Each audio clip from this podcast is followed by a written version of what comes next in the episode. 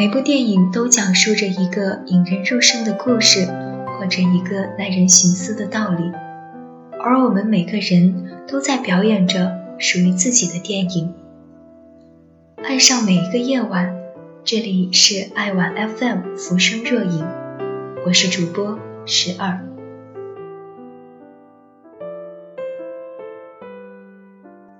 今天给各位安利一部宫崎骏的电影《幽灵公主》。希望你拥有半晌闲暇，与枕边人和庭前草一起，在人类尚未大同的时候，思索一些有关众生平等的事情。阿西达卡穿越整块陆地寻求解救之道而不得的情节，似乎暗示侵蚀了深海大山的文明。纵然飞天遁地九万里，却捡不回一零落叶。接不住一场秋雨，阻挡不了战争，无法拥抱故人，救不了你。而楼倒墙塌，人群迁徙，生生不息。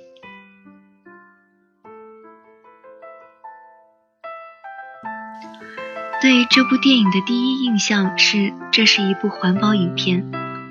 然而，生态问题。从来都不是单纯的声讨人类的罪恶所能解决的。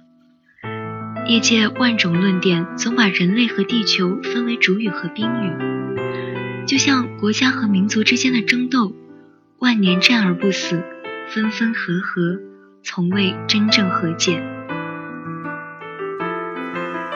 英勇沉着的阿西达卡像是全世界探索者的代表，又像是一场大戏的旁观者。从他身上，我看到了创作者本人年迈乏力却健步如飞的思考。被人类子弹射伤的山猪，因不堪折磨化身为凶煞神，袭击了与世隔绝的村落。阿西达卡击杀山猪，因而携带了诅咒，自愿断发被驱逐出境。向西方踏上寻求破解诅咒之路，而西方以铸铁为主的达达拉城与森林之神之间的战斗正在酝酿。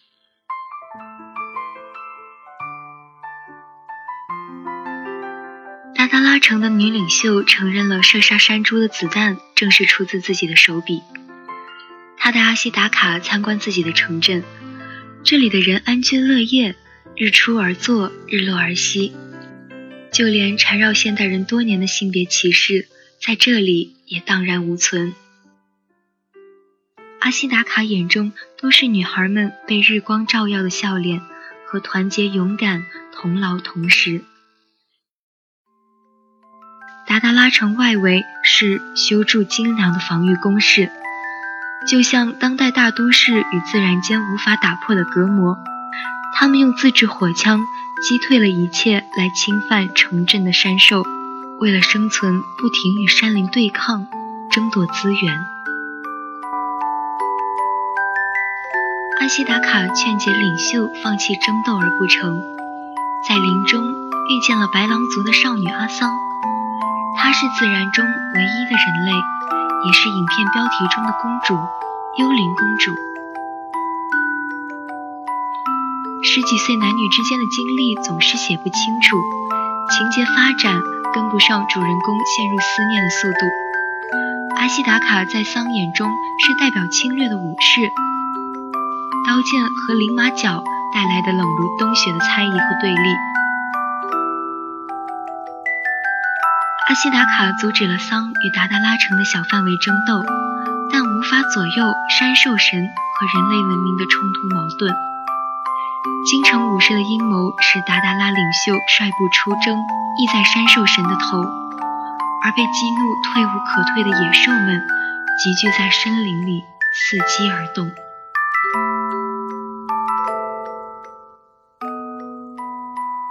阿西达卡身上的伤疤不断蔓延，一意孤行的少年选择不与任何人为伍，既贪恋丛林茂密、露水晶莹、朝阳温暖。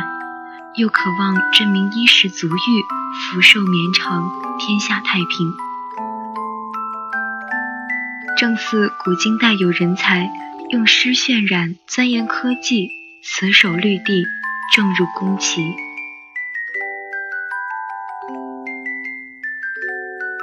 阿西达卡决绝地游走在山林和城镇间，如莫迪劝战败于时运，或许天下大同果真是一场梦吧。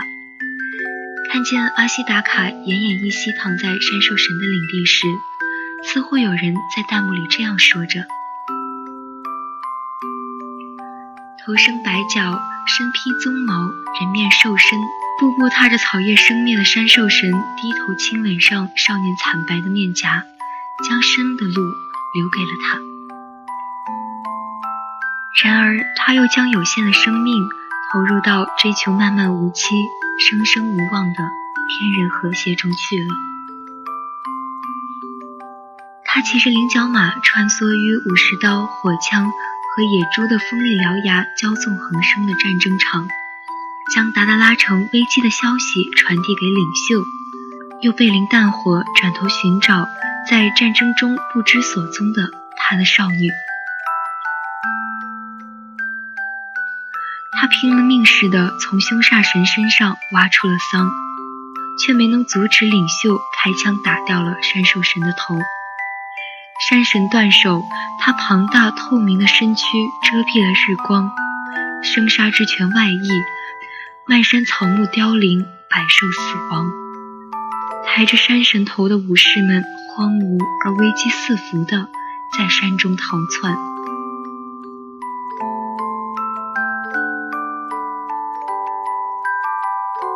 最终，阿西达卡和桑夺过头颅，献祭一般站在一处孤石上，脚下流淌着腐朽的恶液。他们相拥在一起，将头颅高举。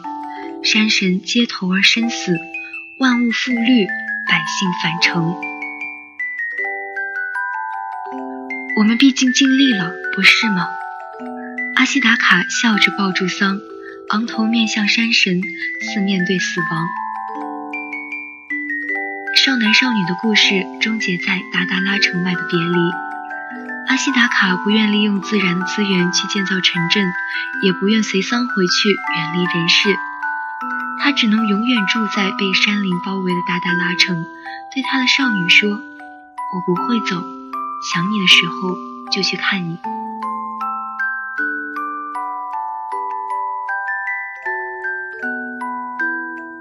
这个故事被久石让交响乐配成了史诗。人类对真理的追求远早过他们追逐矿产、地位、名利和科技。可生态问题的症结到底在哪？没有人能回答。这个世界物竞天择，欲望和感情本就是智慧生物与生自来的背负。宫崎骏的电影中从来没有人被惩罚，即便被贪婪蒙蔽了双眼，结局也不一定是撑破肚皮、肝胆俱裂。他只是在怀念头上三尺有神明的日本，那个单纯朴素而又浪漫的时代和童年。祝所有在世难如愿、情难两全的纠葛中探索的少年，能够引领人类走向希望。正如白狼最后给桑的嘱托，至少你可以和他一起好好活下去。数成海浪皆因风起，白了天光，人美停笔。思念成海，天雨宿，鬼夜哭，思念漫太古，欢送挣扎，万年文明的巅峰。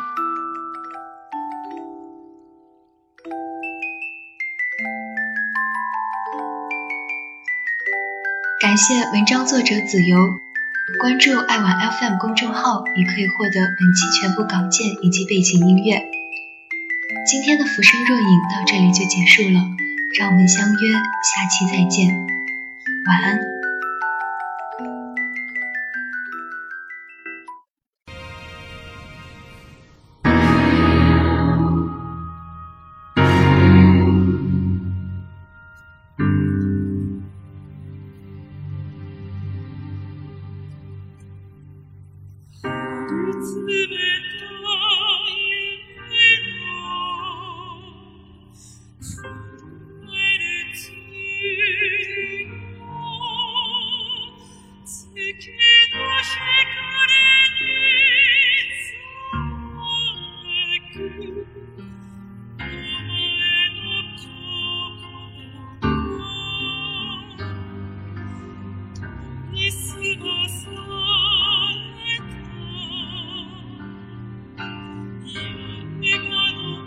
此刻心。